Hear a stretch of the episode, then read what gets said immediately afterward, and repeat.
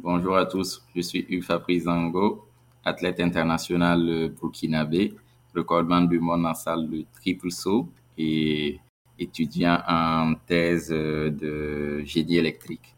Bienvenue sur le podcast Athlètes mondiaux. Bonjour à tous et bienvenue dans ce nouvel épisode du podcast Athlètes mondiaux. Je m'appelle Mathilde et j'ai créé la communauté Athlètes mondiaux en 2005. Dans ce nouveau podcast 100% athlètes, je donnerai la parole à des athlètes du monde entier, de différentes générations, pratiquant différentes disciplines et ne parlant pas tous la même langue, parce que c'est ça que j'aime dans l'athlète, sa diversité. Aujourd'hui, mon invité est Hugues Fabrice Zango, le recordman du monde en salle du triple saut et premier médaillé olympique de l'histoire du Burkina Faso. Avec Hugues Fabrice, on a notamment parlé de ses débuts en athlète, de son doctorat en génie électrique et des causes qui lui tiennent à cœur. Bonne écoute. Salut Fabrice, merci d'avoir accepté mon invitation. Avec plaisir. Bienvenue sur le podcast. Merci. C'est quoi la question qu'on te pose le plus en interview? Alors en interview, on me demande toujours ou on demande très souvent comment je fais pour allier le sport et les études. Ça, c'est la question qui revient, qui revient et qui revient tout le temps.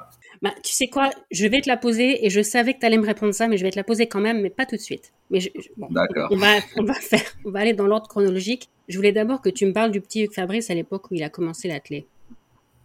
Alors, j'ai commencé l'athlé déjà pas quand j'étais petit parce que j'avais déjà 18 ans. Ah, donc, euh, ah oui, donc j'ai commencé bien tard l'athlétisme, c'était en 2000, euh, en 2011. Et donc, euh, c'est venu un peu par hasard. Franchement, j'ai jamais rêvé faire une, une carrière d'athlète ou une carrière, une autre carrière à part euh, celle d'un scientifique, parce que la science a toujours été ma passion depuis tout petit. Mais faire une autre carrière, euh, franchement, j'y ai jamais pensé ni songé. Et l'athlétisme, mais j'aimais le sport. Il faut dire que j'aimais le sport. Je, euh, je me donnais à fond lorsqu'on avait des matchs de foot, lorsqu'on avait d'autres activités, même la gym, même euh, quel que soit ce que ce qu'on faisait au niveau sportif, je me donnais à fond. C'était un excellent. T'en faisais en dehors de l'école? En dehors de l'école, exactement, au quartier et tout ça. Franchement, je ne ratais aucun match euh, lorsqu'on avait des un match de foot et tout ça, lorsqu'on avait des, parce qu'on organisait des tournois entre quartiers et tout ça au Burkina Faso, à Ouagadougou notamment. Et donc, je ne ratais rien. Et parce que j'aimais bien le sport de façon, bah, c'était, c'est vraiment un, un loisir, c'était un bon loisir pour moi.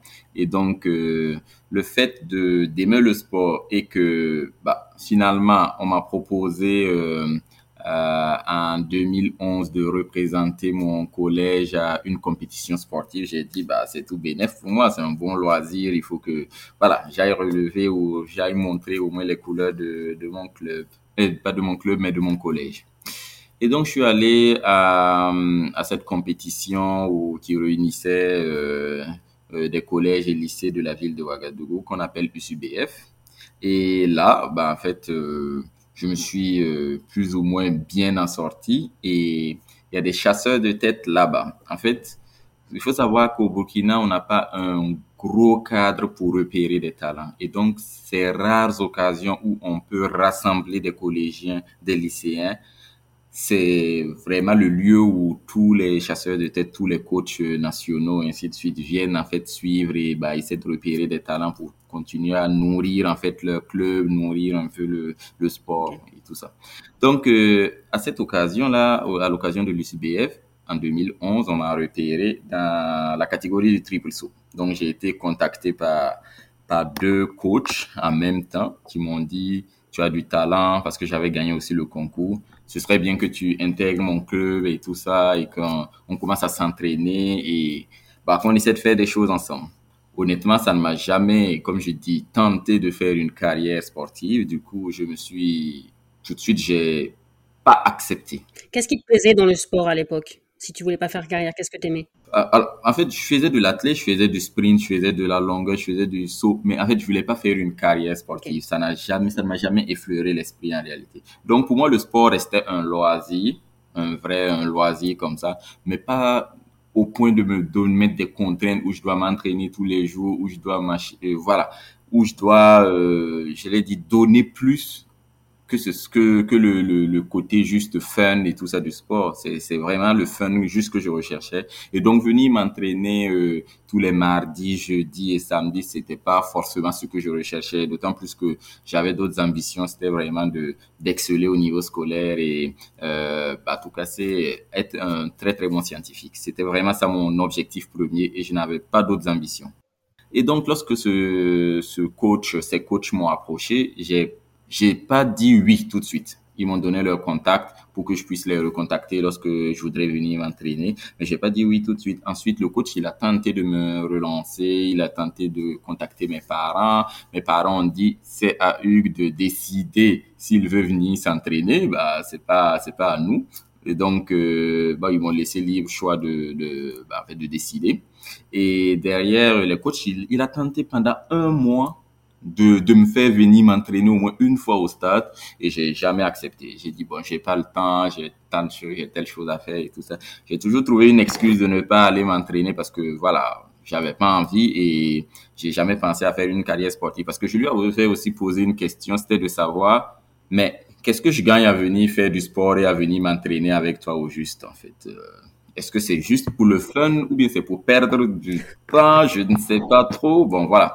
Et il n'a pas su me répondre de façon très convaincante en réalité en ce moment-là, parce que on n'a jamais eu aussi d'athlète euh, burkinabé qui ait fait une carrière internationale, qui pouvait vivre de son sport, qui pouvait faire des choses en fait avec euh, l'athlétisme, qui, qui avait vraiment un, un impact, un très bon, un gros impact au, au, au Burkina Faso. Donc comme on ne connaissait pas, il n'y a jamais eu de précédent à ce niveau, on ne sait pas bah, il n'a pas su me répondre. Il m'a juste dit, voilà, c'est pour faire des compétitions de clubs et ainsi de suite. Et possiblement, euh, si tu es le meilleur au Burkina euh, dans ta catégorie, tu pourrais faire quelques voyages dans la sous-région, Togo, Bénin, voilà. Ça, ça m'avait quand même un peu intéressé parce qu'il a parlé de voyage. Et moi, euh, il faut dire en 2011, je, ne connaissais qu'un seul pays, c'était le Niger et le Burkina Faso. Donc, je connaissais rien d'autre. Donc, j'étais vraiment jamais sorti du Burkina. Et donc, le fait de me parler d'un voyage au Togo, au Mali, donc ça m'a un peu intéressé. Mais j'ai pas, j'ai quand même pas dit oui tout de suite. C'était un jour, un jeudi, euh, après un bon devoir de physique. Donc, euh, j'étais bien content de ce que j'avais produit à, à l'école. Donc, j'ai fini un peu avant l'heure. Et je suis sorti et puis je me suis dit, tiens, on est jeudi et bah, c'est jour d'entraînement en plus. Euh, est-ce que j'ai envie d'aller me défouler au stade? C'est cela, c'est parti de là. Et donc, euh, j'ai essayé de recontacter le coach en question qui, qui continuait à me relancer là. Et il m'a dit, oui, bien sûr, il y a mon groupe qui s'entraîne à telle heure. Et puis je dis, bon, ça tombe bien, est-ce que je peux venir? Il m'a dit, oui, pas de souci.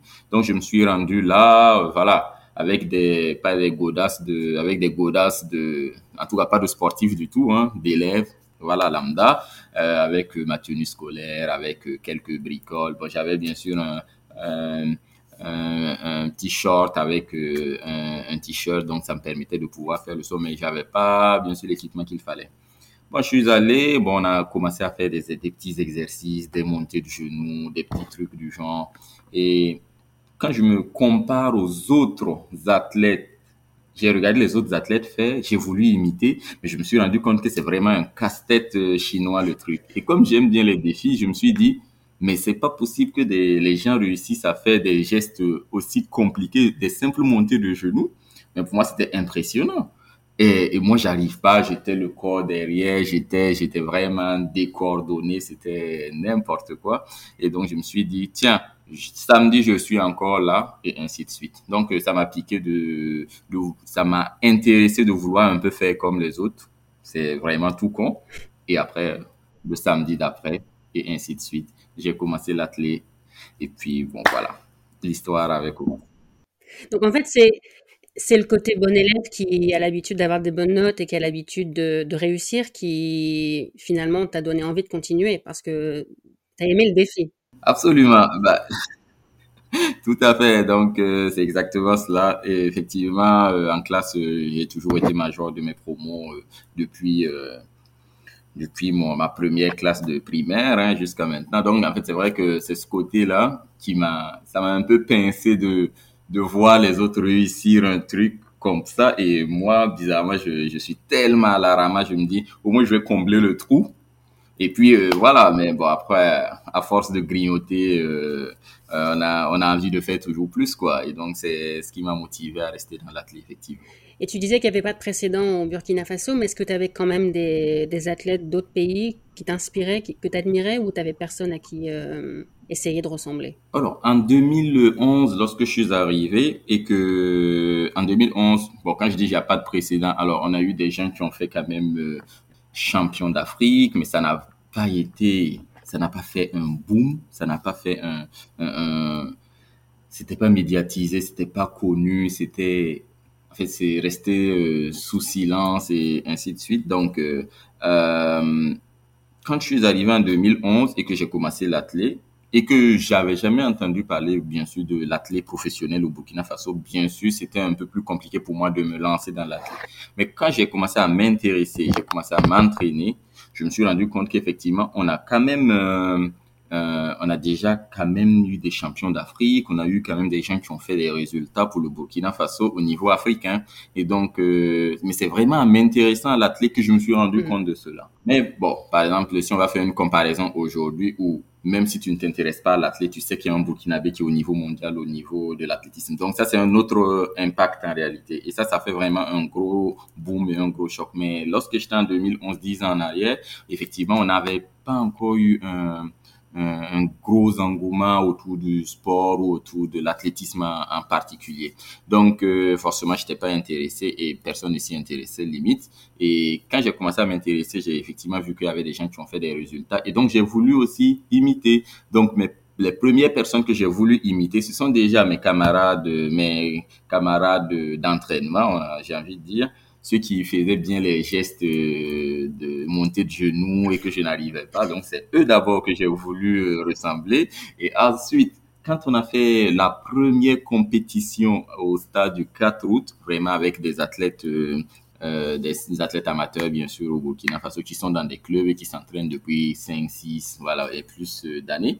En fait, j'étais dernier, j'ai été dernier pendant euh, au moins 3, 4 mois. Voilà, j'étais vraiment dernier à tout moment quand je faisais les trucs. Et donc, à chaque fois que je suis dernier, ça, ça me piquait et je me donnais, ok, je dis, ok, je vais rajouter un jour d'entraînement. Au début, je venais tous les samedis, ensuite jeudi et samedi, et puis ainsi de suite. Et ensuite, mardi, je m'entraînais à la maison parce que je ne pouvais pas aller au stade. Et donc, au fur et à mesure, ça m'a piqué. Donc, j'ai voulu faire mieux et mieux et mieux. Donc, euh, j'ai voulu ressembler d'abord à ceux qui étaient là. Et au fur et à mesure que je m'ouvrais, bien sûr, dans l'athlète, je me suis rendu compte que, ben, en fait, même le Burkina n'est pas le meilleur en athlète. Il y a le Bénin, il y a le Togo, il y a d'autres personnes qui sont beaucoup plus fortes euh, euh, que des athlètes burkinabés que moi j'admire déjà là, et ainsi de suite. Donc mon objectif c'était d'être le meilleur au Burkina pour pouvoir affronter ceux de la sous-région et d'être le meilleur dans la sous-région pour affronter au niveau africain et ainsi de suite. Donc euh, la petite venant à mangeant, effectivement, j'ai pu euh, grappiller toutes les échelles parce que je suis pas arrivé, j'étais directement le meilleur en athlète. Je suis arrivé, j'étais le bon dernier et tout le monde peut le dire au stade du 4 août. Et donc j'ai dû grappiller toute l'échelle pour pour atteindre là où je suis actuellement. Ok. Et donc à l'époque, tu faisais quelle discipline? Alors, à l'époque, euh, bon, forcément, on m'a repéré au niveau du triple saut parce que c'est là que bon, j'avais gagné le concours au niveau des collèges. Mais on m'a aussi mis sur le sprint et sur la longueur. Donc, je faisais trois disciplines en ce moment. Donc, euh, j'ai fait le sprint euh, au niveau national. Après une année, j'étais quand même parmi, j'étais dans le relais. Donc, j'ai vite progressé quand même. J'avais quand même des capacités, on va dire. Et au niveau de la longueur, après une année, j'étais deuxième meilleur. Et puis, au niveau du triple saut, j'étais le meilleur. Et donc, euh, on me sélectionnait pour la longueur et le, le triple saut lorsqu'on allait en compétition euh, sous-régionale. On est allé au Togo, donc on m'avait sélectionné seulement pour le triple saut parce que j'étais le meilleur. Et ensuite, euh, on est allé en, voilà, en Côte d'Ivoire et ainsi de suite. En Côte d'Ivoire, on m'avait sélectionné pour le sprint parce qu'en ce moment, j'étais le meilleur au sprint et il n'y avait pas de triple saut. On m'avait sélectionné pour le sprint et, le, et la longueur. Donc, de ma catégorie euh, junior, quand je suis arrivé en 2011, 2012, franchement, j'étais euh, j'étais le meilleur dans pratiquement les trois.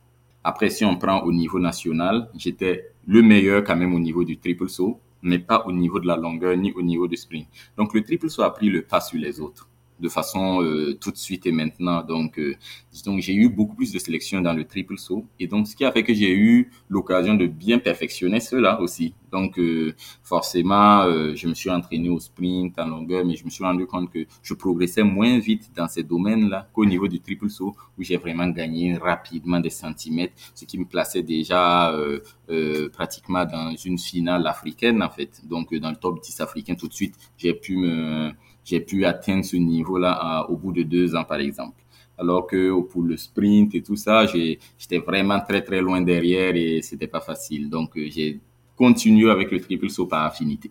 Et l'ambition, elle est arrivée quand? Et à partir de quand tu t'es dit peut-être que ça peut être plus qu'un loisir? Alors, l'ambition est arrivée en 2012 en regardant les JO, parce que j'avais jamais regardé de Jeux olympiques. De toute façon, le sport, c'est toujours un loisir pour moi, et donc quand je voyais les choses, ça m'avait jamais intéressé réellement. Mais 2012, vu que ça faisait une année que je faisais de l'athlète, je me suis dit, tiens, je vais regarder les Jeux olympiques de cette année.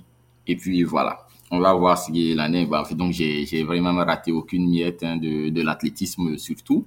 Et donc j'ai tout regardé, j'ai vu euh, bah, Bolt courir, j'ai vu le triple saut, j'ai vu euh, Christian Taylor gagner forcément, j'ai vu la longueur. Alors j'ai vu plein de trucs qui m'ont vraiment euh, euh, voilà, Greg Rutherford à la longueur. Ça m'a, ça m'a, j'ai eu une émotion en fait en regardant les Jeux Olympiques de 2012. Et donc je me suis dit, en ce moment-là, avec mon frère, euh, voilà, qui était là et qui faisait aussi du sport avec moi, c'était lui qui m'accompagnait partout. Je lui ai dit, il faut absolument qu'en 2016, je participe aux Jeux Olympiques, même si je serai le dernier. Il faut absolument que je participe aux Jeux Olympiques de 2016. Donc déjà, juste quatre ans plus tard. Ouais, en fait, c'est ça. Je me suis dit, je sais pas du tout comment je vais y arriver, mais bon, il faut que je participe au JO de 2016. Donc, euh, bon, il faudra commencer à réfléchir. Donc, j'ai commencé à réfléchir effectivement à des moyens. J'ai commencé à me demander, voilà, comment les autres y font et ainsi de suite. Ok, quelles sont les compétitions? Et là, j'ai commencé à m'intéresser aux compétitions au niveau international, ce qui se passe au niveau international. Donc, parce que là, jusqu'à maintenant, je, j'étais juste dans la sous-région et j'étais pas le meilleur déjà dans la sous-région. Mais je me suis dit, il faut que je m'ouvre au monde en fait. Donc j'ai commencé à m'intéresser aux gens de, de, mon âge qui, qui faisaient du triple saut. J'ai vu Pedro Pablo Pichardo, euh, l'actuel champion du monde, qui était déjà là en 2012, c'est lui qui a gagné Barcelone, il c'était déjà 16,80 et tout ça. Je me suis dit, mais c'est pas possible. Donc, il y a des gens de mon âge qui sont quand même très talentueux et tout ça. Donc, tout ça va nourrir un peu mon ambition, on va dire. Et j'ai cherché, j'ai contacté des, des athlètes français, par, par les réseaux sociaux, par Facebook, nanana. Bon, un peu comme ce que d'autres jeunes me font actuellement, parce qu'il y a beaucoup de gens qui m'écrivent, ah, comment tu t'entraînes et tout ça. Exactement pareil. Donc, je contactais pour dire, ouais, tu t'entraînes combien de fois par semaine, combien d'heures par jour, nanana. Donc, c'est des questions de, la curiosité comme ça, parce que je voyais des gens qui faisaient des, choses juste extraordinaires en, son temps. Et donc, euh, j'ai eu des réponses, souvent, j'ai pas eu de réponse et ainsi de suite, mais de toute façon, j'ai eu des choses qui m'ont guidé, j'ai cherché parce que moi j'ai l'âme d'un chercheur depuis tout petit. Donc euh, je suis allé sur internet, j'ai téléchargé des trucs, j'ai été au cyber, j'ai fait plein plein plein de recherches sur le triple saut de façon générale et sur l'athlétisme aussi, améliorer ma vitesse, nanana. Et donc euh, mon coach, euh, j'ai aussi ajouté une journée, donc je me suis efforcé à m'entraîner quatre jours maintenant par semaine et ainsi de suite, voilà. Donc, j'ai essayé de mettre des choses en place pour grandir en fait un peu au niveau de, de, de l'athlétisme. Donc, euh, ça m'a permis, euh, on va dire que j'avais quand même de, de, bonnes, de, de bons gènes. Donc, ça m'a permis, même en faisant du tâtonnement, de pouvoir exploser. Et donc, j'ai quand même végété pendant trois années où je ne progressais pas, mais je m'entraînais, je m'entraînais, je m'entraînais, mais je n'ai progressé d'aucun centimètre. Et c'était trois années quand même qui étaient compliquées parce que euh, j'ai essayé de, j'avais déjà commencé l'université, je j'essayais de de me réveiller très tôt le matin à 4 heures du matin pour travailler et pouvoir m'entraîner le soir après le euh, voilà. Donc j'ai rajouté encore une journée et ainsi de suite. Donc j'ai vraiment forcé sur la machine mais il y a rien qui passait mais j'ai quand même pas abandonné mon objectif de participer au JO de 2016. Et ce qui a fait que en 2015, et je, dis toujours que 2015 c'est l'année où tout a où tout vraiment s'est mis en place. En fait, tous les astres se sont alignés. C'est qu'en 2015, il y avait les championnats du monde universitaire qui avait lieu à, à Gwangju, en Corée du Sud. Donc, euh, comme j'étais le meilleur universitaire, j'étais tout, simplement le meilleur au Burkina Faso et le meilleur universitaire quand on a fait les Jeux universitaires au Burkina. J'ai été sélectionné pour représenter bien sûr mon pays et bien sûr mon université à ces Jeux universitaires. Et donc, euh, on a été en Corée et donc, mon objectif, c'était de faire une médaille. J'étais à 40 cm de faire une médaille, parce que là, je suis arrivé avec quand même 15 mètres 97 que j'avais réalisé en, en 2013 à, à, Nice, en France. Et donc, euh, à l'occasion des Jeux de la francophonie. Donc, euh, c'était ça. Ma première grosse sortie, c'était les Jeux de la francophonie aussi. Et donc, euh, depuis ce, cet instant, je n'ai plus progressé jusqu'en 2015. Et donc là, j'arrive avec 15,97, mais il faut absolument que je franchisse la barrière des 16. Il faut, il faut, il faut. Donc il y a beaucoup de choses qui se sont mises en place. Et je dis que ce concours, c'est vraiment le plus gros concours de ma vie parce que du premier essai des qualifications jusqu'au dernier essai de la finale, parce qu'on a trois essais en qualif et six essais en finale, j'ai amélioré mon record de, même si c'était un centimètre, j'ai toujours amélioré mon record.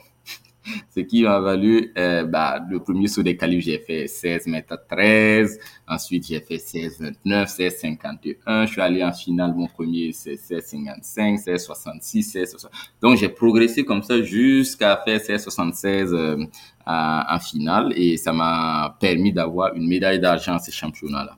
Donc, dès lors, je me suis dit, en fait, tout est possible. Donc, ça a vraiment ouvert mes yeux et je me suis dit, en fait, euh, je peux faire quelque chose en athlétisme. Là, c'est vrai que j'étais déjà motivé, j'ai mis des choses en place et tout. Mais là, en fait, euh, je, je, je veux aller au JO.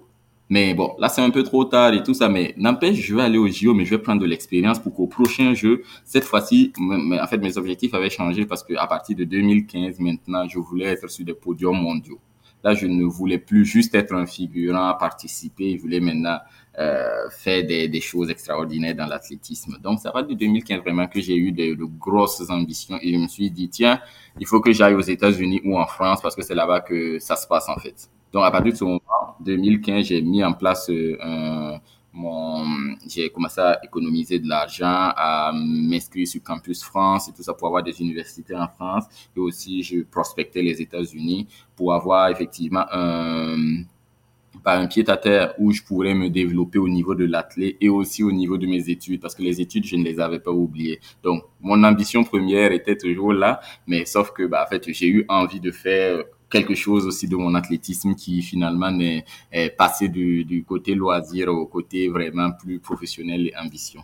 Et donc c'est là qu'en 2016 je suis venu en France. Et je suis revenu en France, mais cette fois-ci pour m'installer et commencer euh, à prospecter, à voir des techniques d'entraînement et pour pouvoir m'améliorer tout simplement. Donc, euh, bah, depuis, euh, voilà, on sait que je suis né en 2016, j'ai progressé. 2017, je me suis encore, j'ai encore battu mon record. 2018, et donc euh, jusqu'à cette année, euh, je progresse encore et ça, c'est tout bénéfique. Quand tu es arrivé en France, donc tu es arrivé dans, dans le Pas-de-Calais, dans le, dans le Nord-Pas-de-Calais, une région qui m'est chère, c'est ma région. Le, quand tu es arrivé, le, le, stade couvert de Liévin était fermé, non, quand tu es arrivé? Tout à fait. Quand je suis arrivé en 2016, le stade, il était encore fermé. Le stade couvert de Liévin était fermé. Donc, euh, j'ai vécu euh, euh mon premier hiver bien, bien dehors. Donc, c'était chaud. Donc, c'était l'hiver décembre 2016 à, à mars 2017 je l'ai fait dehors. Je m'entraînais tous les jours dehors. C'était l'horreur et c'était mon premier hiver en plus. Donc, euh, on savait que c'était pas facile. Et donc, euh, j'ai...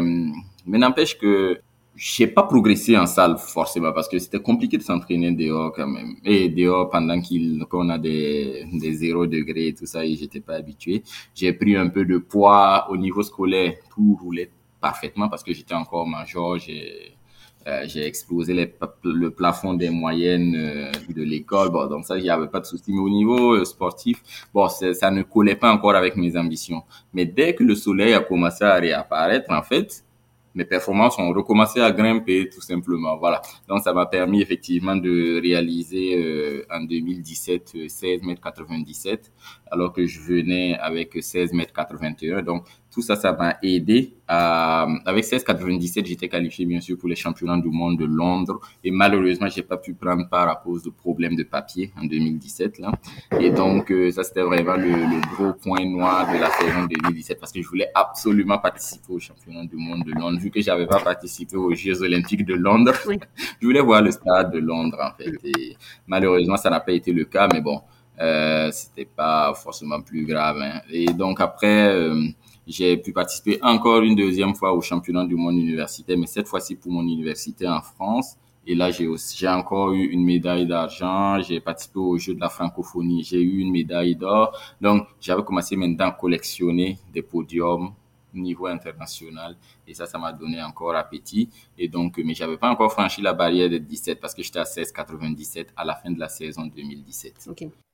Et 2018, bah, les choses euh, se sont mises en place parce que le stade couvert de Liévin a commencé à, à fonctionner. Et donc, l'hiver 2017-2018, euh, je n'ai pas sauté dehors. Je me suis entraîné justement dans le stade couvert.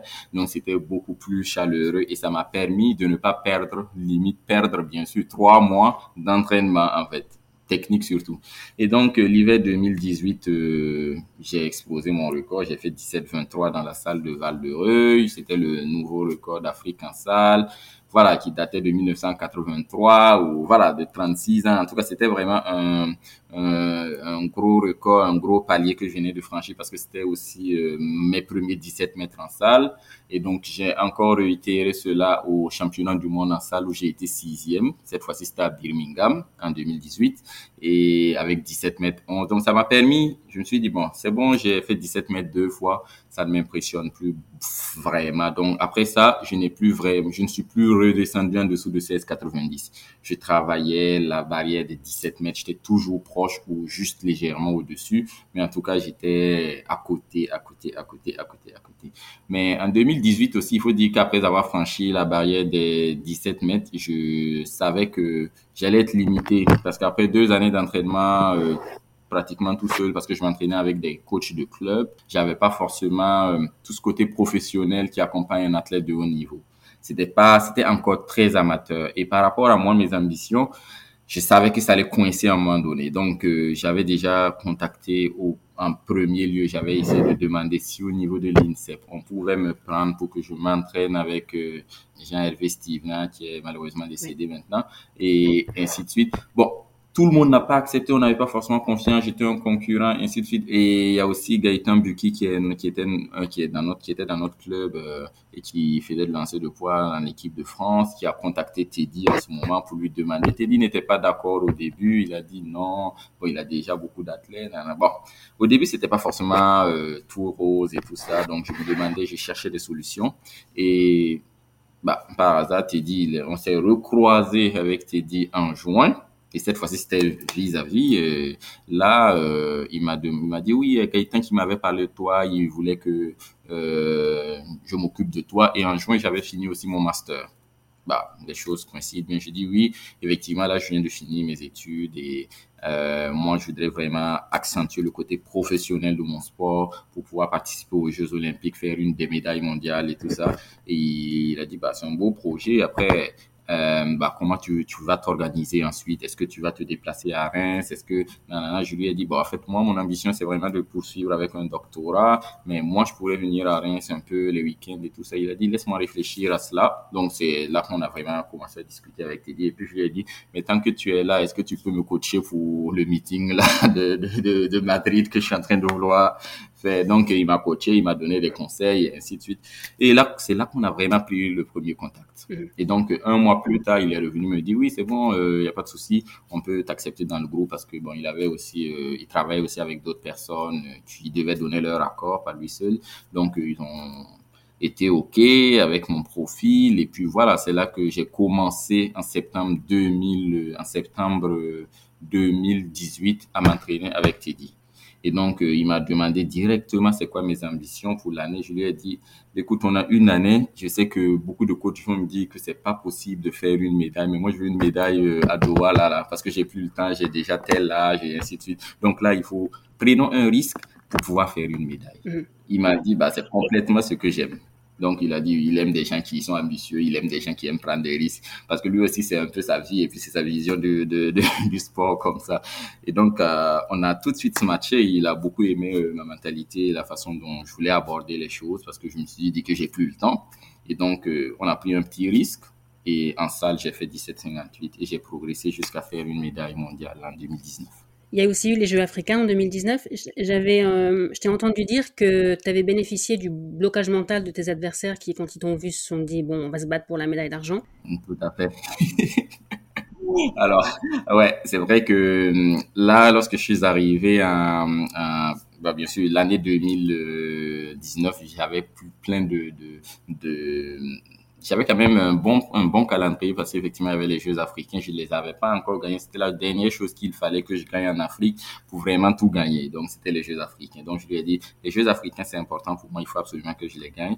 Même si c'était au lendemain du meeting de Paris. Euh, donc, je me suis dit, euh, bon, c'était chaud. Est-ce que je serais suffisamment frais? Mais on a pris le risque quand même. Bon, mais je pense que les... C'était au Maroc, c'est ça? C'était au Maroc, ouais. Mais les autres, comme je le dis, ils ont, ils ont peut-être pas été suffisamment ambitieux en pensant que lorsque je venais, forcément j'allais gagner. Et donc, euh, mais sinon, je suis arrivé euh, complètement affaibli au Maroc, je vous assure, parce que euh, après le meeting de Paris, j'étais complètement KO et on se demandait comment j'allais faire pour le euh, bah, deux jours sauter ressauter deux jours plus tard pour une médaille euh, d'or. Mais bon ça s'est bien passé. J'ai juste sauté 16,80 ça a été suffisant pour pouvoir gagner cette médaille d'or qui me manquait à mon palmarès euh, africain.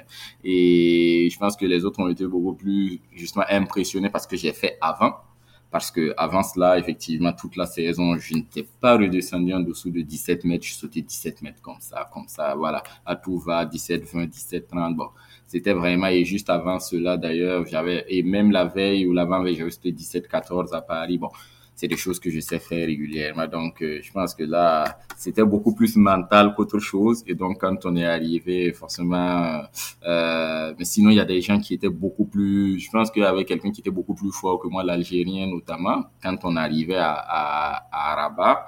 Mais bon, je pense qu'il a été impressionné. C'est ça qui, a, qui, qui, lui a coûté justement cette médaille d'or qu'il aurait pu gagner à ma place. Est-ce que ça t'est arrivé à tes débuts quand tu as commencé à affronter les, les mecs que tu avais regardés avant, les Pichardo, Taylor, etc. Est-ce que la première fois que tu les as affrontés, tu as aussi eu un, j'allais dire, un complexe d'infériorité? Tu t'es dit, waouh, c'est les mecs que je regardais sur, sur Internet au cybercafé Comment ça s'est passé la première fois? Alors déjà, la, la première fois j'ai eu un gros trou noir, c'était c'était la Diamond League de Rome, c'était la première fois où je les affrontais.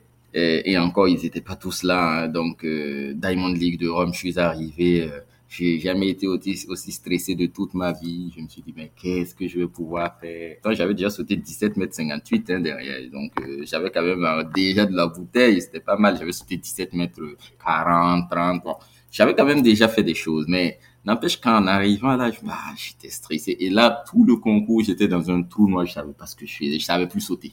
Je ne sais pas sauter, euh, faire le triple saut. Ce jour-là, j'ai vraiment fait n'importe quoi au niveau de, de, de ce concours à Rome. Mais bon, après, comme j'avais pour ambition de, bah, dis, m'a dit que c'est normal, euh, voilà, donc, euh, n'empêche que j'avais sauté 17 mètres à Rome quand même, mais j'étais vraiment loin derrière le podium, bah, ils étaient tous présents, et donc, on a discuté, et après, j'ai vu que c'est des gens sympas, on a commencé à discuter parce que Teddy les connaît bien, et euh, après ça, on a pris un café, j'ai posé des questions, donc on a discuté. Avec les adversaires Oui, ils sont super sympas. Et même jusqu'à maintenant, c'est ce qu'on fait. Hein. Donc, euh, avant même euh, les concours, euh, après le repas, on fait le coffee time, comme on le dit, où on, peut discuter et puis voilà, des trucs de genre de tout et de rien. Et donc voilà, c'est ce qui s'est passé. Et donc j'ai appris à les connaître, j'ai appris à, à, démystifier, à casser la distance et ainsi de suite. Donc ça m'a permis d'être dans le bain et puis à pouvoir toujours continuer justement à nourrir mon ambition sans être perturbé par bah, en fait, euh, toutes les choses externes, en fait. Mais je pense que mon ambition était quand même très forte, donc euh, ça m'a permis de dire, voilà, là, il faut que je les batte. Mais même avant cela, je, je disais, euh, il faut que je batte telle personne, même avant de les rencontrer. Donc, c'était c'était des objectifs, je, je, les admirais, mais il fallait que je les batte pour, voilà. Pour moi, c'est ça le respect, en fait comme on aime le dire chez nous. Donc, ouais, il faut que je batte voilà, ces personnes-là. Et donc, c'est toujours le respect qui m'a poussé à battre le record de Teddy parce qu'il fallait que je le batte pour le respecter. c'est une façon de voir les choses. Pour revenir à 2019, tu l'as eu ta médaille à Doha? Oui, donc euh, j'ai ma médaille à Doha. Bah, avant cela déjà, euh, donc euh, j'avais déjà commencé à nourrir à lorsque j'ai fait 17,58 en salle et que j'ai commencé à, j'ai, j'ai essayé de, bah, de créer une, une communication autour de ce que je suis en train de faire maintenant pour pouvoir vraiment montrer que l'athlétisme existe, qu'il y a des choses qu'on peut faire, nanana.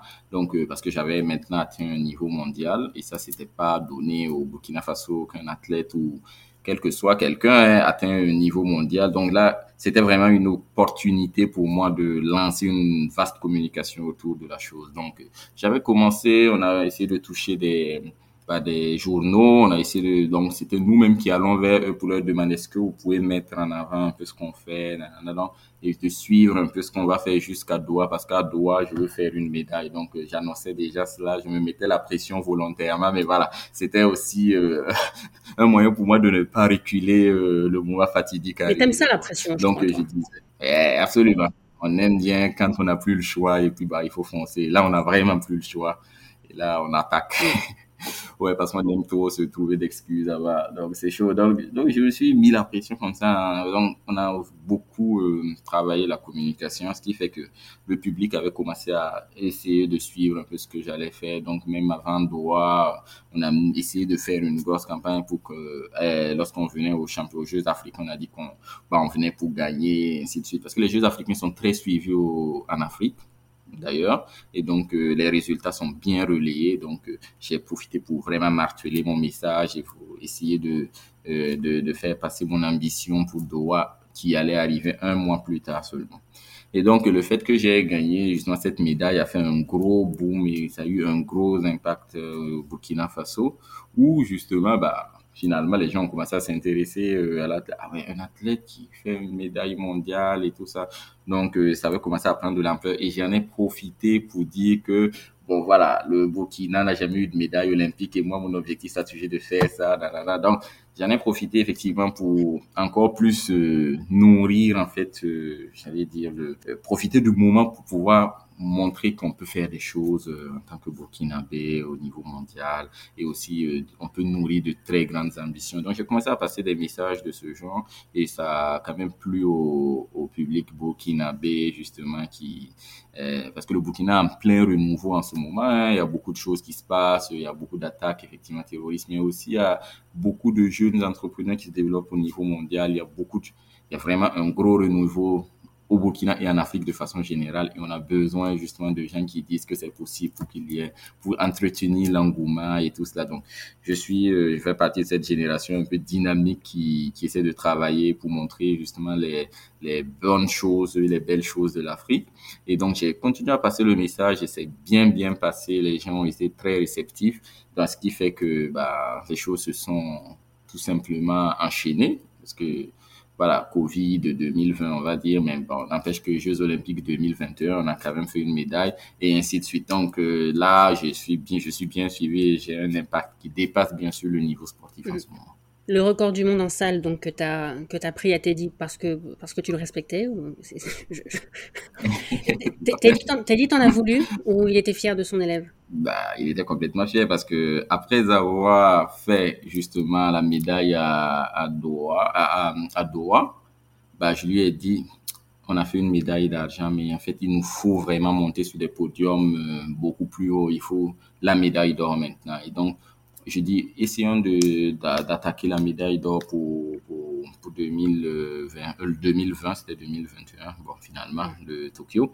Mais en tout cas, essayons d'attaquer la médaille euh, d'or à Tokyo. Donc, on a essayé de mettre des choses en place pour encore plus augmenter euh, certaines de mes capacités physiques parce que en 2020, 2019 a été très court. Donc, on devait et à la fois développer la technique, il y a beaucoup de choses que je comprenais pas. Il y a plein, plein de paramètres comme ça. Et j'étais aussi à ma première année de thèse où j'essayais de, tout organiser et avant que tout ne passe en routine. Donc, il y a eu beaucoup de choses qui, qui n'étaient pas forcément bien, bien, j'allais dire, carrées, en fait. Et donc, euh, là, on a, on a essayé de, de plus bosser en 2020 pour essayer d'attaquer justement les Jeux Olympiques qui, devaient avoir lieu en 2020 à Tokyo. Et donc là, effectivement, en salle, j'avais réussi à faire 17,77. Et donc, on, a, on était reparti sur un cycle. Bon, après, derrière, il y a eu tout, tout, tout ce qui s'est arrêté. Bon, on va dire que le monde a arrêté de tourner pendant deux mois avant que les choses reprennent tranquillement. Et derrière, j'ai encore continué à faire deux, trois compétitions pour entretenir quand même euh, euh ben, mon niveau euh, compétitif. Hein. Et derrière, parce que moi, j'ai besoin de travailler la technique tout le temps, tout le temps, tout le temps. Vu que j'ai pas été, j'ai pas commencé le triple saut jeune, tout n'est pas sous cortical, ce qui fait que si j'arrête de travailler la technique, je vais perdre des éléments de précision qui peuvent être fatales le, jour J. Donc, je suis obligé de toujours faire un peu de compétition, d'entretenir et tout ça.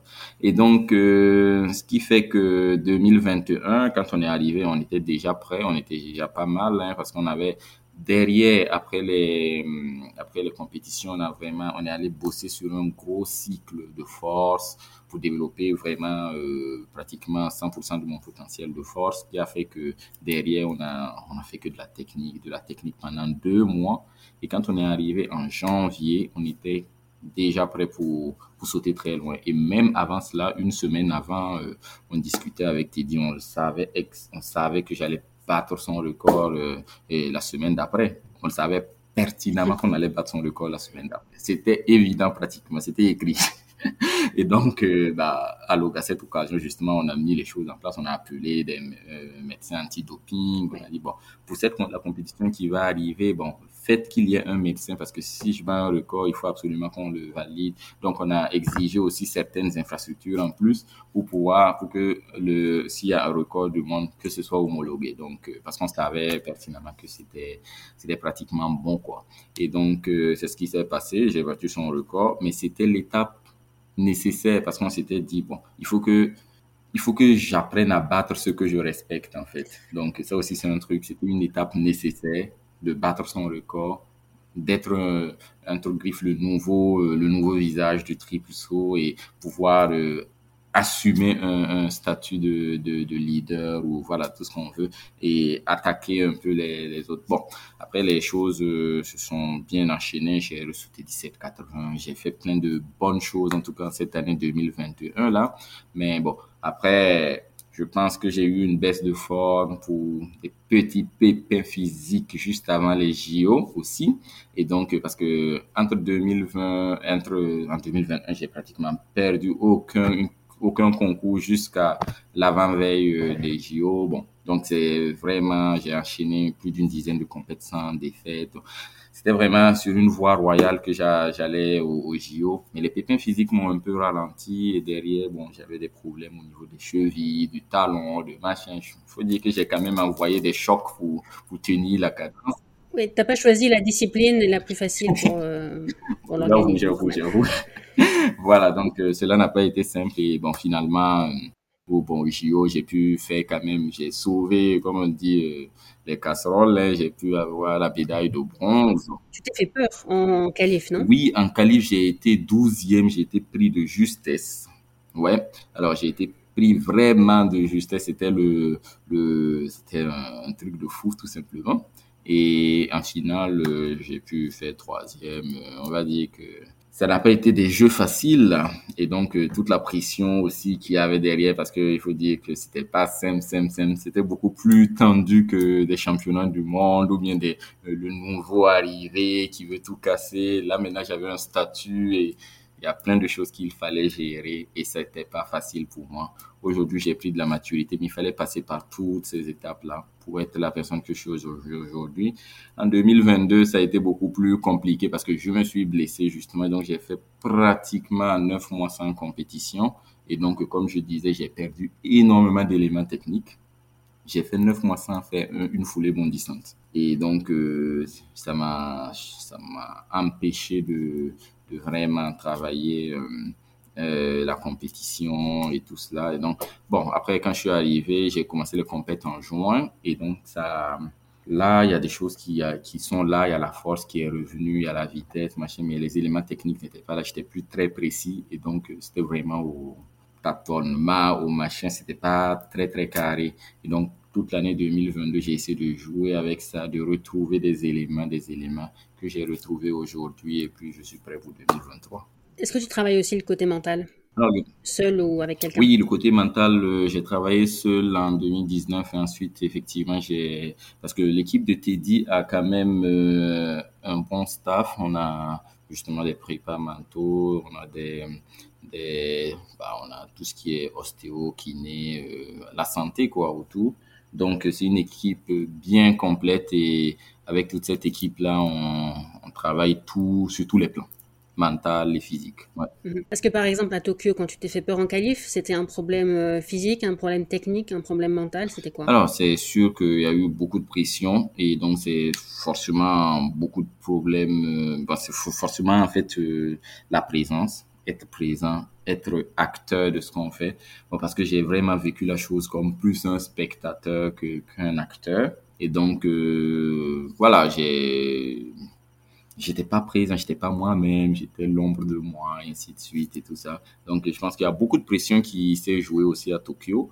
Et même si je ne le ressentais pas physiquement, euh, bah, peut-être que, parce qu'on le voyait dans mes sauts, je, où inconsciemment je refusais, je relevais un peu trop le buste, c'était comme si je refusais la planche, bon, il y a plein de trucs, mais ça c'est des éléments techniques après, et voilà, mais, mais si tu veux les interpréter au niveau mental, on va se dire qu'on refusait la planche, on refusait, c'est comme si on avait des appréhensions alors que j'ai toujours sauté euh, sur cette même planche euh, voilà, pendant euh, X années, donc il n'y avait pas de raison. Donc il faut dire qu'il y a plein de choses aussi qui sont entrées en compte, mais moi consciemment, j'étais pas forcément affecté. je ne le sentais pas consciemment, mais il faut dire que derrière, au background, c'est sûr qu'il y avait beaucoup de choses qui se passaient et que moi, je n'étais pas au courant, en fait. mais tu avais fait les Jeux de Rio quand même en 2016. Est-ce que cette expérience de Rio, elle t'a aidé à Tokyo? Alors, Rio, c'était vraiment le kiff du kiff parce que moi, j'étais allé à Rio parce que j'avais décidé d'aller à Rio quatre années au, euh, auparavant. Donc, donc Rio, c'était pour moi le kiff. J'allais pour apprendre des choses et l'idée, c'était effectivement de voir ce que les meilleurs mondiaux font et puis apprendre de j'observais les gens je regardais. Moi j'étais un touriste à Rio moi. Et ça m'a beaucoup fait plaisir aussi de, de pouvoir voyager euh, au Brésil de voir participer à mes premiers JO voilà j'avais pas forcément plus d'ambition que ça même si en 2015 j'avais déjà décidé d'être parmi le les meilleurs mondiaux. Je savais que ça allait être un peu chaud et donc euh, mon vrai plan commençait après Rio. Et donc euh, au lendemain de Rio, je suis rentré de Rio le 20 ou quelque chose, le 21 août. Et le 29 août, j'étais à Paris pour commencer mon année scolaire et commencer mon vrai plan maintenant. Donc justement, tu, tu, me permets une superbe transition euh, en parlant de l'année scolaire. Je vais te poser la question que tout le monde te pose. Les, le, choix de continuer les études, c'était parce que tu anticipais déjà l'après-carrière ou c'est parce que dès le départ, tu avais besoin d'un certain équilibre dans la vie? Alors, euh, le, truc, la bonne question, c'est de savoir si, en fait, euh, j'ai rajouté le sport pour trouver un équilibre parce que les études, comme je dis, c'était vraiment ma première passion. C'est vraiment les études que j'ai toujours affectionné. Et bon, pas les études, c'est vraiment le génie électrique, c'est la technologie, tout ce qui, tout ce qui englobe, en fait, ce domaine-là que j'aime énormément. Et donc, j'ai toujours été curieux, j'ai, j'ai gâté des choses à la maison. Pour moi, il y avait, en fait, rien ne devait tomber en panne. Si euh, le lecteur des disques tombe un peu en panne, je suis avec un couteau et je suis déjà prêt à le démonter pour savoir pourquoi il est tombé en panne. J'ai ouvert des appareils, je sais pas pourquoi je les, je les ai ouverts juste comme ça et puis je les ai refermés parce que je voulais juste voir. Et voilà, donc la technologie et tout ça, ça m'a toujours un peu euh, intéressé, ce qui fait que justement, euh, euh, j'étais pas forcément trop attiré par le sport ou un autre domaine. Et comme le sport finalement m'a m'a ouvert les yeux sur mes potentialités et sur l'impact que je peux avoir et la personne que voilà et, que je pouvais devenir, donc je me suis dit bah écoute. Euh, ça, c'est une très bonne opportunité à ne pas laisser passer aussi. Et donc, euh, je l'ai rajouté aux études. Voilà, c'est pas les études que j'ai rajoutées au sport, finalement. Donc finalement, les études, je, je, ne voulais pas les lâcher, le, les lâcher parce que ben, voilà, ça a été toujours mon premier, euh, le premier truc que j'aimais et donc je continue dedans parce que j'aime tout simplement ce que je fais. Il y a des gens qui ont essayé de te dissuader, qui t'ont dit que tu n'allais pas réussir à combiner les deux? Euh, Je non, bon, les gens n'ont pas parce que j'ai tout de suite réussi quand même à combiner les deux. Donc au Burkina Faso déjà c'était assez compliqué, j'étais le meilleur et au niveau scolaire j'avais pas baissé au niveau de mes moyennes. Comme je disais, j'étais prêt à sacrifier deux heures de sommeil pour pouvoir machiner, pouvoir un peu plus m'entraîner ou anti ou anticiper en fait euh, euh, le programme scolaire. Donc, j'étais prêt à me réveiller à 4 heures du matin au lieu de 6 heures pour pouvoir justement travailler le niveau scolaire pour ne pas baisser de régime à ce niveau-là et aussi euh, pouvoir avoir mes soirées pour m'entraîner tranquillement. Donc j'ai essayé de m'organiser comme ça. Donc j'avais pas forcément une baisse de régime à un moment donné, mais sauf qu'on m'a toujours dit si tu faisais un seul de ces trucs, c'est sûr que tu pourrais plus exceller. Mais moi, je suis pas sûr de ça, en fait. Parce que je suis déjà à fond dans les deux. Je suis à 100% dans les deux. C'est pas comme si je faisais 50-50.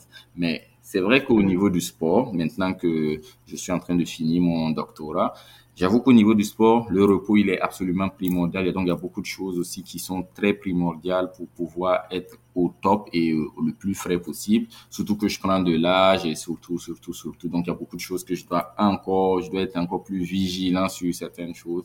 Et là, euh, la fin de ma thèse arrive à, bah, au bon moment, on va dire. Et là, euh, justement, je pourrais un peu plus me reposer, me concentrer et affronter 2024 en tant qu'athlète uniquement. Ok. Comment tu t'organises pour pouvoir faire tes études euh, Donc, c'est à Béthune que tu es Voilà, c'était à Béthune que j'étais, mais maintenant, je suis sur Paris. je suis sur ah, Paris depuis, tout le temps. Je suis sur Paris depuis une semaine maintenant, donc il euh, n'y a plus de, a plus de raison. Là, Béthune, c'est fini. Comme je dis, au niveau de ma thèse, euh, là, on est en train de faire des corrections et après, il y aura que la soutenance. Donc, j'ai plus besoin d'être au labo. Donc, j'ai fini avec tout okay. ce Donc, là, je suis sur Paris et je m'entraîne à plein temps avec le groupe, en fait. Donc, au niveau technique, on va vraiment bétonner des choses pour être prêt dans une année. Ok, ok. Qu'est-ce que tu pourrais donner comme conseil à des jeunes qui veulent faire les deux comme toi, le ah. sport et les études? Oui, euh, vous savez, notre plus gros problème à tout le monde, quel que soit le domaine, pour c'est la discipline. Parce que je pense que les gens, ils savent faire des plans. Si c'est faire des plans, euh, euh, on a beaucoup d'ambition, mais et on sait faire des plans parce qu'il y a des gens qui ont déjà fait euh, ce qu'on est en train de faire. Je suis en train de faire des, le sport et les études. Il y a des gens qui ont fait avant moi et donc je me suis inspiré. Et donc pour faire l'entrepreneuriat et puis les études, il y en a qui ont fait avant nous et on peut s'en inspirer. Donc en fait, les plans existent déjà. Après, est-ce qu'on a suffisamment de discipline et d'envie pour vraiment y aller. Et hum, la discipline, euh, c'est de pouvoir suivre le plan à la lettre parce qu'on sait qu'il y aura des hauts et des bas et bien sûr la persévérance, d'autres qualités de ce genre qu'il faudra développer parce que malheureusement, on ne devient pas champion du monde en une année, en deux ans. On ne devient pas euh, docteur ou voilà, on ne fait pas de grandes études en une année ou en deux ans. Ça demande énormément de temps et donc il faut pouvoir être endurant aussi euh, être endurant dans la discipline. Voilà. Il faudra compter 10 années et quand on se lance sur un gros projet de ce genre, et ça c'est des projets de vie, c'est pas vraiment des projets de voyage qui peuvent euh, disparaître en une fois, voilà. Mais ça c'est vraiment des projets de vie. Qu'est-ce que je veux faire de ma vie? Et donc, comme c'est des projets de vie, il faut se dire que ça peut prendre toute la vie ça peut prendre 10 ans, 20 ans. Donc, il faut être endurant dans la discipline. Et une fois qu'on a effectivement suffisamment d'envie pour être endurant dans la discipline, après, bah, on est prêt à affronter les hauts et les bas qui vont bah, se présenter parce qu'il y en aura forcément. Mhm. Tu, me corriges si je me trompe. Je pense que tu as eu la médaille de bronze à Doha, la médaille d'argent à Eugene. C'est ça. Donc, tu me vois venir, il reste une médaille que tu n'as pas eue. Bah, l'année prochaine. Non, c'est même plus l'année prochaine, j'ai l'habitude. C'est cette année maintenant. voilà. cette année à Budapest. Ouais.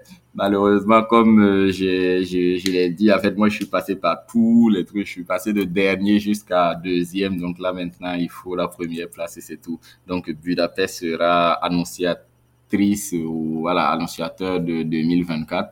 Parce que là, bah, il faut que, j'ai déjà tout gagné en Afrique, comme je dis.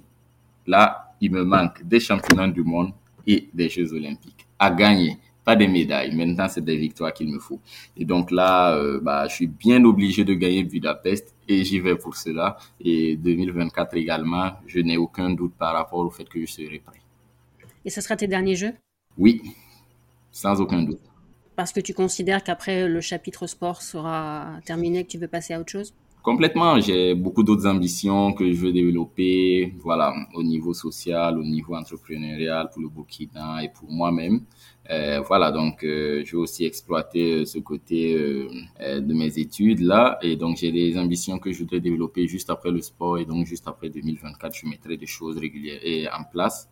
Et là, j'ai commencé déjà juste après mon mon doctorat, je vais mettre des choses en place pour le Burkina et voilà, que je voudrais gérer après 2024. Donc, euh, c'est sûr que je n'aurai plus forcément le temps ni euh, euh, le temps de, de, me préparer pour, pour 2028. Mais bah, 2028, j'espère qu'on aura une médaille et que ça passera par moi. En tout cas, je, je suis en train de monter, je monte aussi des projets pour que des jeunes puissent avoir un peu plus d'accès à des infrastructures et voilà.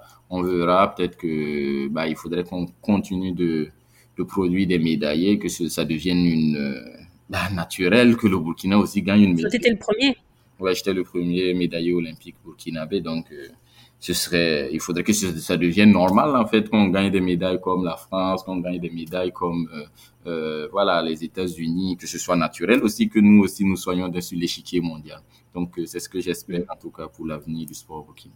Je, me trompe peut-être, je suis pas spécialiste du Burkina Faso, mais la méda ta médaille à Tokyo, c'était pas le jour de la fête nationale? Tout à fait. Alors, le, exactement. Donc, euh, une pression supplémentaire parce que là, c'était effectivement le jour de, la fête de l'indépendance et tout ça. Donc, il fallait effectivement euh, marquer aussi le coup et c'est effectivement ça le 5 août. Mais tu as bien choisi ta discipline. Si tu avais fait autre chose que du triple, ça serait peut-être pas tombé ce jour-là. Incroyable. Donc, euh, bien avant, lorsque le programme est sorti euh, un an à l'avance et qu'on avait vu que ça tombait le 5, j'ai dit, bah, c'est sûr que j'ai une médaille, c'est obligé, il n'y a plus rien à faire, en fait.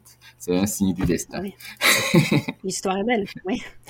J'ai presque terminé. J'ai vu en faisant des recherches que tu étais engagé pour pas mal de causes. Oui. Donc... Pour euh, le Fonds mondial contre le sida, l'UNICEF. Mm-hmm. Si tu veux nous parler de ça un peu. Oui, tout à fait. Alors, alors, vous savez, euh, bah, nous sommes toujours, nous sommes dans un pays quand même très très pauvre, le Burkina Faso, hein, et il y a énormément de souffrance et, on a besoin de voix pour porter justement euh, des messages, des messages déjà pour les jeunes, parce que euh, bah, pour les parce que souvent ce qui détruit le plus c'est vraiment le manque d'espoir et tout. Et donc comme euh, je suis un peu un des piliers euh, de l'espoir du sport voilà de l'espoir en général au Burkina Faso donc euh, c'était normal que je puisse joindre ma voix à celle de, des personnes qui sont déjà engagées pour, pour ces causes-là, à bah, redonner de l'espoir aux, aux, enfants défavorisés, aux enfants qui ont beaucoup de mal, et bien sûr aux malades aussi, parce que je suis engagé dans des causes qui luttent pour diminuer la souffrance du monde. C'est vraiment ça, en fait, euh, le truc. Donc, c'est vraiment ces, ces, ces, causes-là qui, qui me touchent particulièrement. Donc, si si vous me voyez être engagé avec une association c'est vraiment parce que ça diminue un tant soit peu la souffrance des, personnes qui sont directement euh, euh visées. Donc, euh, avec l'UNICEF, avec le Fonds mondial, je fais des campagnes pour apporter des messages et aussi bah, qu'ils utilisent hein, pour plaidoyer auprès des, des, de ceux qui financent déjà au Burkina Faso et pour faire des collectes, des machins, voilà. Donc, je joins ma voix à ces organismes-là pour bah, essayer de, de, faire un maximum d'impact social. Ah, le sport, c'est pas que du sport de toute façon. Bah, tout c'est ouais. clair, c'est clair. Je vais te poser la dernière question, celle que je pose à tout le monde. Le podcast s'appelle Athlète mondiaux parce que personnellement, ce que j'aime le plus dans l'athlète, c'est son côté universel. Ouais. Et je voudrais savoir ce que toi, t'aimes le plus dans l'athlète. Pas juste dans le triple, dans l'athlète en général. Ok, alors ce que j'aime le plus dans l'athlète, c'est une très très bonne question. C'est le fait qu'il me met face à mes démons. Donc, euh, on a tous envie d'abandonner, on a tous envie de se trouver des excuses. Donc, euh, en fait, pour moi, c'est parce qu'il me met face à mes démons. Et donc, euh, le fait que j'essaie tout le temps de combattre mes démons pour atteindre mon idéal, mes objectifs, c'est ça qui me plaît le plus dans l'athlète. Est-ce que tu veux rajouter quelque chose? Euh, En tout cas, merci de de m'avoir donné encore un temps de parole hein, pour exprimer un peu ce que je fais et ce que je pense ou ce que je vis au quotidien. Et j'espère que ça pourra toujours motiver des jeunes africains surtout. Mais voilà, parce que c'est vraiment mon public cible. On va dire qu'on n'a pas beaucoup de modèles en Afrique. Euh, euh, très impactants et tout cela. Donc, c'est l'occasion pour, bah, quand on a des podcasts comme ça, ça nous aide à, à pouvoir partager notre vision des choses et merci pour cela. Et en tout cas, tous les jeunes Africains, tout est possible. Hein, il, faut, il faut y croire toujours. C'est un très bon exemple à suivre pour les Africains et mais pas que, pour tout le monde. Merci beaucoup. Merci. Et voilà, c'est terminé pour aujourd'hui. Encore un grand merci à Hugues Fabrice d'avoir accepté mon invitation. J'espère que cet épisode vous a plu. Si c'est le cas, vous pouvez le partager sur les réseaux sociaux en taguant Athlètes Mondiaux pour faire connaître le podcast à d'autres passionnés d'athlètes. Abonnez-vous au podcast et à la newsletter pour ne manquer aucun épisode. Tous les liens sont dans les notes. Vous pouvez aussi soutenir le podcast en lui laissant une note et une évaluation sur Apple Podcast et Spotify. À très vite avec mon prochain invité.